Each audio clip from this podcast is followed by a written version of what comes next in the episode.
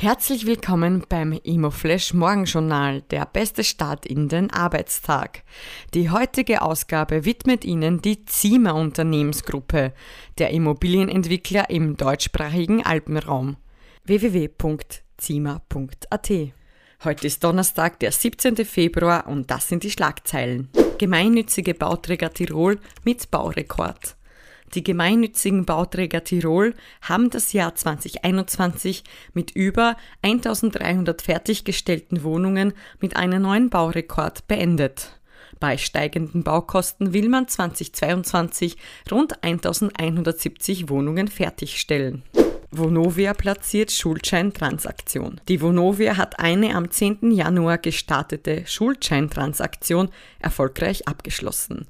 Das ursprüngliche Volumen wurde von 500 Millionen Euro auf eine Milliarde Euro aufgestockt.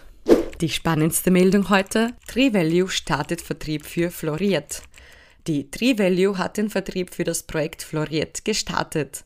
In der Jagdschlossgasse im 13. Wiener Gemeindebezirk entstehen in einem ca. 12.000 Quadratmeter großen privaten Park drei Villen und ein Stadthaus.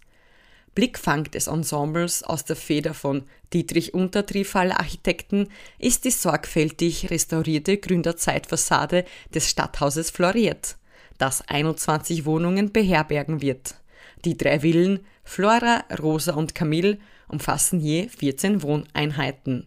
Das Projekt soll 2023 fertiggestellt sein. Das waren die wichtigsten Informationen zum Tagesbeginn. Mehr dazu und was die Branche heute sonst noch bewegen wird, erfahren Sie wie gewohnt ab 14 Uhr auf immoflash.at.